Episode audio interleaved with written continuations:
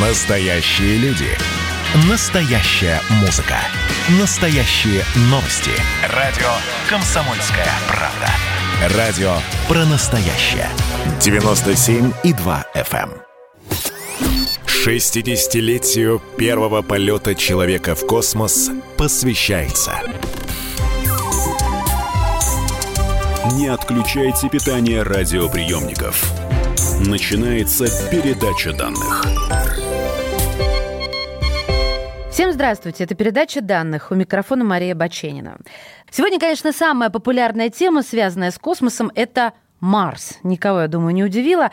О колонизации Красной планеты, о ней самой поговорим сегодня с популяризатором космонавтики, энтузиастом космических исследований, блогером, журналистом. В эфире «Комсомольской правды» Виталий Егоров, «Зеленый кот». Виталий, здравствуйте. Здравствуйте. Городок колонистов на Марсе – это планы Маска к 2030 году, если, конечно, все подготовительные миссии пройдут успешно. Вот как думаете, это произойдет или останется авантюрой?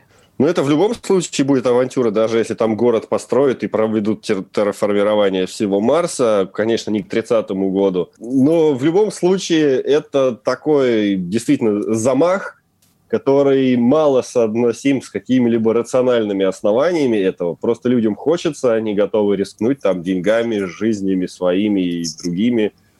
Ну и, в общем, э, сразу скажу, к 30 году город вроде бы даже не планируется. В лучшем случае будут проведены первые пилотируемые полеты, но опять-таки это тоже маловероятно с физической точки зрения, но такие планы озвучивались. А город – можно говорить, что там в 30-х годах начнется его строительство, а строительство, как мы знаем, оно может... Это такой процесс бесконечный может быть. Это как поэтому... ремонт. Его можно либо прервать, но закончить невозможно. А вот пилотируемый полет, вы имеете в виду, что на Марсе, возможно, к 30-му году окажется первый космонавт? Он все-таки с обратным билетом? Да, безусловно плане Маска не предполагаются полеты в один конец, такие суицидальные. Это был такой проект Марс One. Он появился, по-моему, в 2012 году. И к настоящему времени он признан как бизнес-план банкротом, и они остались как общественная организация. Маск же, у него ракета, в принципе, предполагает возвращение и э, многократное использование в маршрутах туда-сюда. То есть Маск, он сам пока не строит город на Марсе, он строит рейсовый автобус. Поэтому в данном случае его э, возможности технические возвраты предусматриваются самим планом. И это сделано не для людей, а для техники, чтобы одну и ту же ракету использовать много раз. А где он возьмет топливо на обратный полет? Там создаст. Угу. Его ракеты как раз метановые, а метан возможно создавать на Марсе, потому что метан состоит из углерода и водорода, и водород можно получать из марсианской воды, а мы знаем, что она там есть, ну а углерод из марсианской атмосферы, которая из углекислоты состоит. Ну, допустим, прилетел первый космонавт, посадка, все, слава богу, нормально. И вот давайте пофантазируем.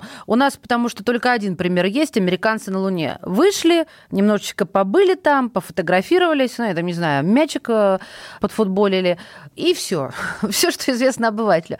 Вот как будет выглядеть э, это путешествие, этот пилотируемый полет? Добрался, а дальше что? Посадил э, свой корабль. Дальше и... стройка. Ну что, один вышел и давай киркой махать по ну, вулканической ну, породе? Там, конечно, в полете будет не один участвовать. Маск вообще собирается по 100 человек запускать. Ну, пусть даже первая ракета привезет 10 человек. Все равно им придется, да, киркой махать. Ну, пусть там даже даже не киркой, а просто управлять роботами, которые будут махать киркой. Но в любом случае это будет работа для обустройства колонии, для уже более массового проживания, чтобы следующие прилетевшие уже поработали. То есть, естественно, в первом полете не будет полета там посещения, то есть там поставил флаг и тут же бежать обратно. Ну, первый может быть, поставил флаг и обратно, остальным же придется обосновываться. И Маск говорит так, что в принципе техническая возможность вернуться есть, но если вы собираетесь возвращаться может, вам туда и не надо. Может, вам и на Земле хорошо. А на Марс надо лететь тем, кто уже готов не просто в гости слетать, а реально остаться там и работать. Как ага. вот Все-таки там, кла- советские годы люди ехали, да, люди ехали там в Норильск, в Певек, на БАМ, осваивать север. Точно так же и лететь на Марс уже на постоянное место жительства не потому, что мы не можем вернуться обратно, а потому что ты принял решение не лететь, хотим. чтобы строить новую землю. Виталий, на но вот это же э, подъем марсианской целины без э, желания вернуться назад э, на родную землю, ну это же только психи, нет? То ну, есть мы, нет, мы отправляем на Марс э, психически нездоровых людей. А, ну, тогда можно сказать, психами можно назвать и те, кто на лыжах в горах катается, и те, кто на Эверест лезут, и те, кто с парашюта прыгают. Ну почему Нет, же? Они просто... на Земле, они на родной планете. Они все равно э, рискуют жизнью для развлечения. Mm-hmm. Вон э, Шумахер покатался, всю жизнь рисковал жизнью по работе, и ничего, а скатался на лыжах, и все. Mm-hmm. И между перспективой умереть на Земле или умереть на Марсе, я думаю, многие вполне адекватные и здоровые психические люди выберут возможность умереть на Марсе просто потому, что это не так банально, как э, на Земле. Виталий, а как они будут э, осуществлять какие бы то ни было работы? Ведь э, они должны будут быть в скафандрах. Я вообще с трудом представляю. В них передвигаться сложно, нет? Безусловно, все так и будет. Более того, у них скафандры будут э, не такие гидрокостюмы, как в фильме «Марсианин», а даже более тяжелые и сложные, чем были на Луне. Потому что на Марсе есть какая-никакая атмосфера, она охлаждает, а там холодно, и придется либо обогреватели дополнительно ставить, а это лишний вес аккумуляторов, либо теплозащиту ставить толще, а это увеличение толщины скафандра, увеличение количества его слоев, что опять-таки приводит к увеличению массы и э, большим неудобствам. Но в данном случае можно только посмотреть на сибиряков и сравнить их, там, зимних сибиряков сравнить с летними э, крымчанами, например, и сказать, ну, ребята, ну что вас заставляет э, делать все это? Вот есть же там Краснодарский край, Крым, в конце концов, концов, почему вам туда не перебраться? Но ведь они все равно предпочитают Сибирь. И в данном случае Марс это будет очень-очень тяжелая Сибирь. И, э, но люди, если уж они приняли решение, то, э, в принципе, в дальнейшем все, что мы сможем им сделать, это помочь технически, э, и с помощью техники они будут более комфортную среду строить и на Марсе. Скорее всего, большую часть работы по крайней мере, там связанные там, с добычей полезных ископаемых, с прокладкой тех же тоннелей. Все это будет минимизировано участие человека, понадобятся там роботы Федоры или там Boston Dynamics, в общем, роботизированные системы. А выход людей это уже будет каких-то в наиболее критических ситуациях. Ну, вот это обидно, да, что смотреть на планету через э, минимум пластик скафандра или же через монитор. Есть такая шутка в среде энтузиастов космонавтики. Нога человека не ступала на Луну, она была в сапоге. Да, это верно. Вот смотрите, Виталий, вот вы сказали Краснодарский край, Крым. А вообще, конечно же, Марс это Крым. Там на Меркурии днем 450 градусов по Цельсию. А, даже при этой температуре сталь теряет свойства, и работа аппаратуры там невозможна. На Венере климат мы знаем какой, очень суровый. На Юпитер и Сатурн сесть в принципе невозможно. Уран и Нептун находятся слишком далеко, и цена ракетного топлива а, это огромная сумма, но не позволит туда летать достаточно часто. Вот с этой точки зрения Марс, на котором даже доказано, что можно выращивать какие-то там растения и какие-то цианбактерии могут производить кислород в условиях марсианских, это все очень круто. На Марсе же температура 30, да, максимальная, если мне память не изменяет? Максимально в дневное время температура поверхности, да, до 30 градусов. Ну, то есть вообще роскошно. Ну, не совсем. Средняя Нет? температура там минус 70, а перепад температуры тур между днем и ночью может там 100 градусов достигать. То есть плюс 30 днем, минус 70 ночью. В этом Но плане все-таки Мы ночью выходить не гораздо будем. тяжелее, как... чем в Крыму. Я про гравитацию хотела спросить. Вот все хорошо, да, по сравнению с другими планетами, это самое комфортное для нас. А гравитация на Марсе, она ниже земной на 62%. Достаточно ли гравитации э, в 38% по сравнению с тем, которую мы ощущаем, для того, чтобы там работать, жить, как-то передвигаться. Как это вообще ощущается, эти 38%? Есть такие сведения? Ну, это это ощущается, как если вы на Земле весите, весите 100 килограмм, а на Марсе будете весить 38. Кто откажется от такой возможности?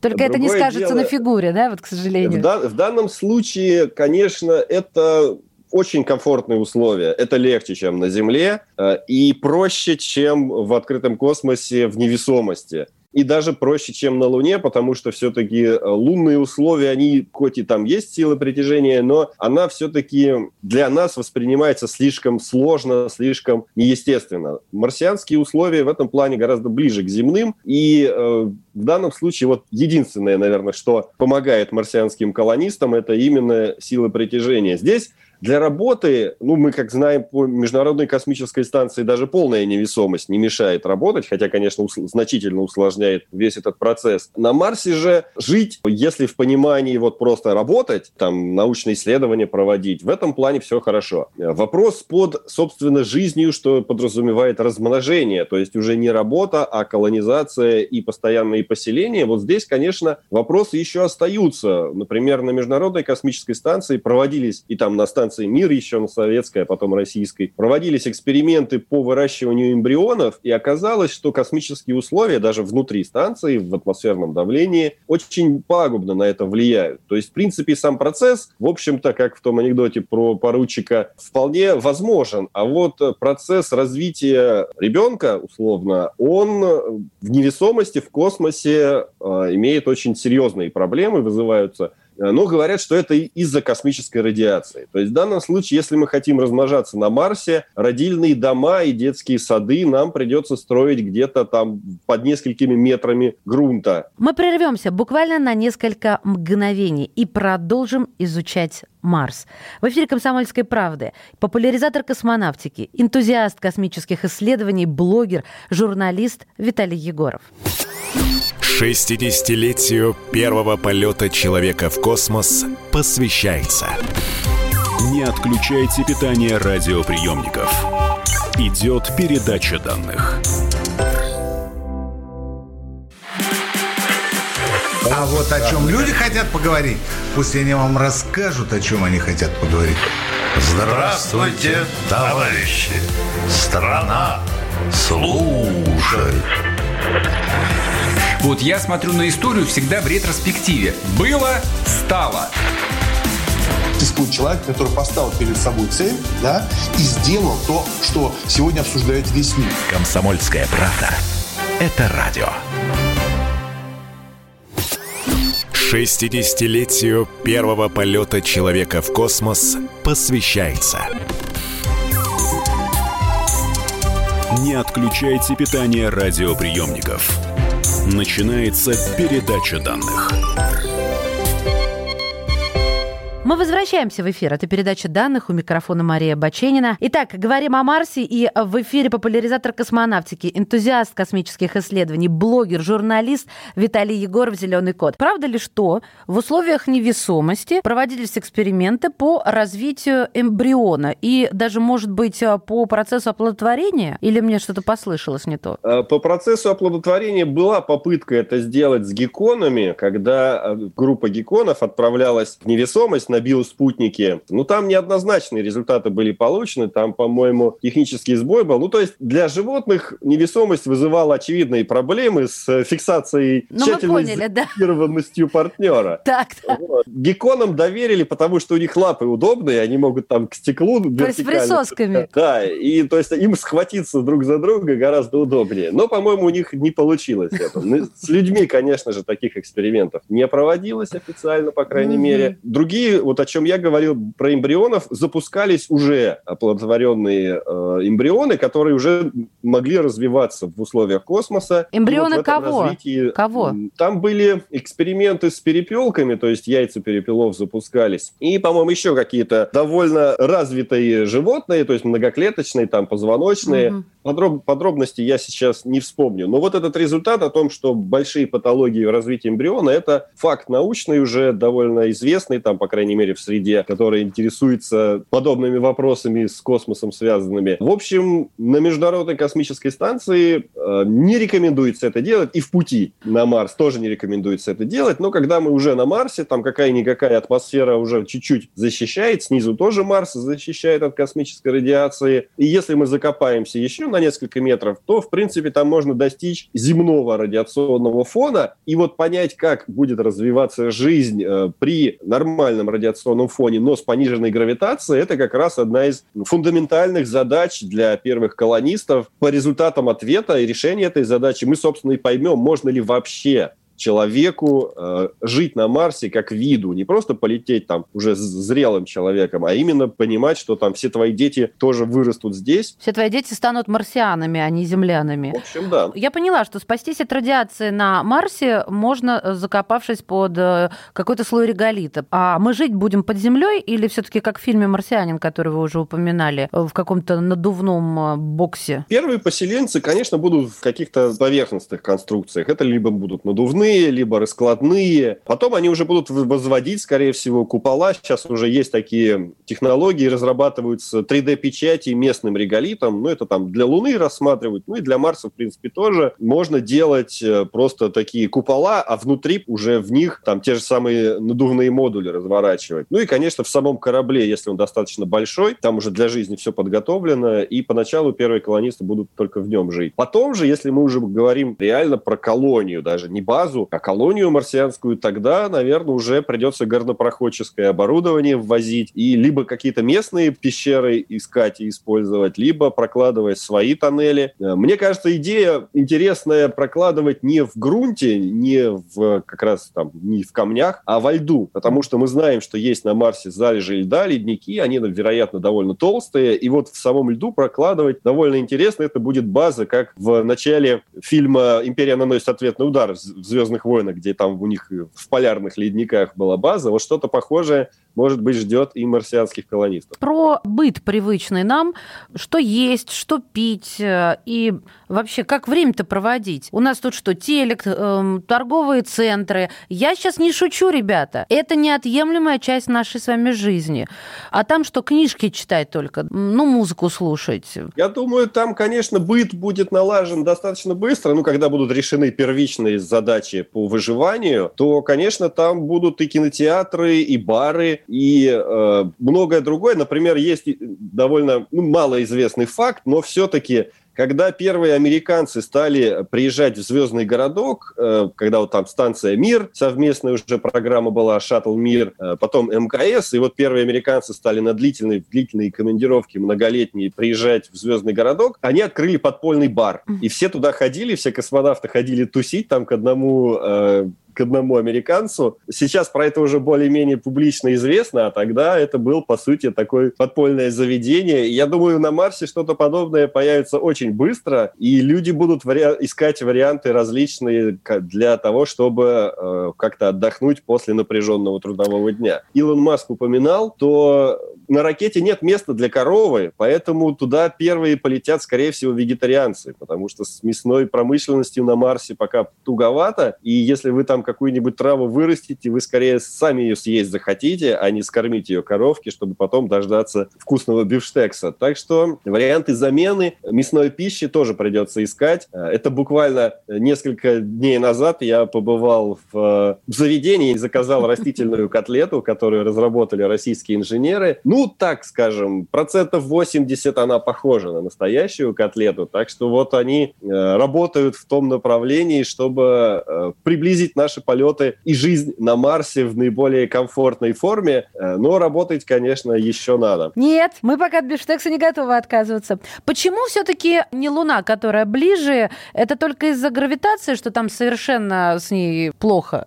Есть объективные причины. Это и какая-никакая атмосфера, это более комфортный э, суточный период, э, потому что на Луне ночь две недели земные длится, и за это время все остывает до температуры там 100, минус 100 градусов и больше, и солнечного света нет, соответственно, проблемы с энергией будут. На Марсе все-таки 24, там чуть чуть меньше 25 часов суточная длительность и чередование дня-ночи практически как на Земле. И это и для человеческого цикла комфортнее, и для обеспечения энергии станции. Днем мы собираем свет солнечный, копим в аккумуляторы, ночью раздаем.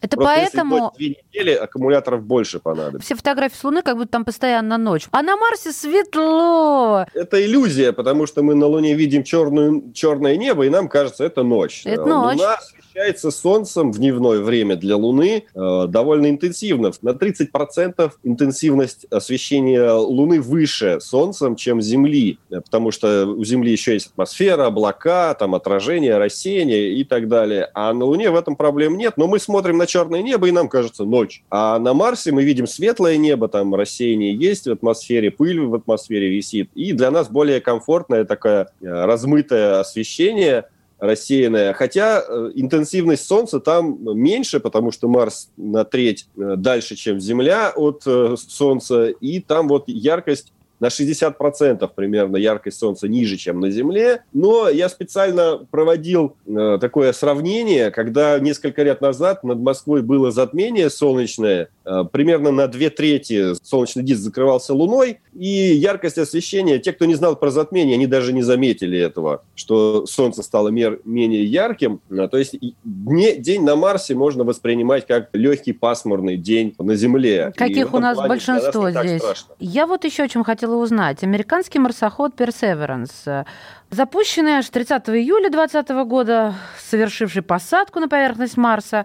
Это самый большой и тяжелый марсианин среди всех аппаратов НАСА. А что в нем особенного? Главная сложность, которая э, и самая сложная задача, которая возлагается на этот аппарат, собрать образцы грунта. Он должен, если предыдущий марсоход э, бурил на глубину 5 сантиметров и э, добытый, добытую породу погружал во внутренние приборы и изучал там, и передавал на Землю только уже данные, по сути, цифры, то э, Perseverance э, должен собрать именно коронки, э, керны так называемые, грунта, тоже высотой примерно 5 сантиметров, диаметром примерно 2 сантиметра, упаковать их в специальные такие канистры или капсулы небольшого размера, оставить на поверхности, и потом их должен собрать другой марсоход, погрузить в ракету. Ракета должна стартовать на орбиту Марса, там ее должен под подобрать еще один космический аппарат и отвезти на Землю. То есть Боже, какая сложная цепочка. А откуда да, второй это, марсоход появится? Это первый этап очень сложной программы добычи и доставки на Землю марсианского грунта. То есть ценность этого марсохода не в том, не в тех исследованиях, которые он проведет там, а в том грунте, который который он соберет. Все исследовательские приборы этого марсохода, они как раз э, предназначены для того, чтобы выбрать наиболее интересный и наиболее перспективный грунт, а интерес определяется возможностью обнаружения признаков жизни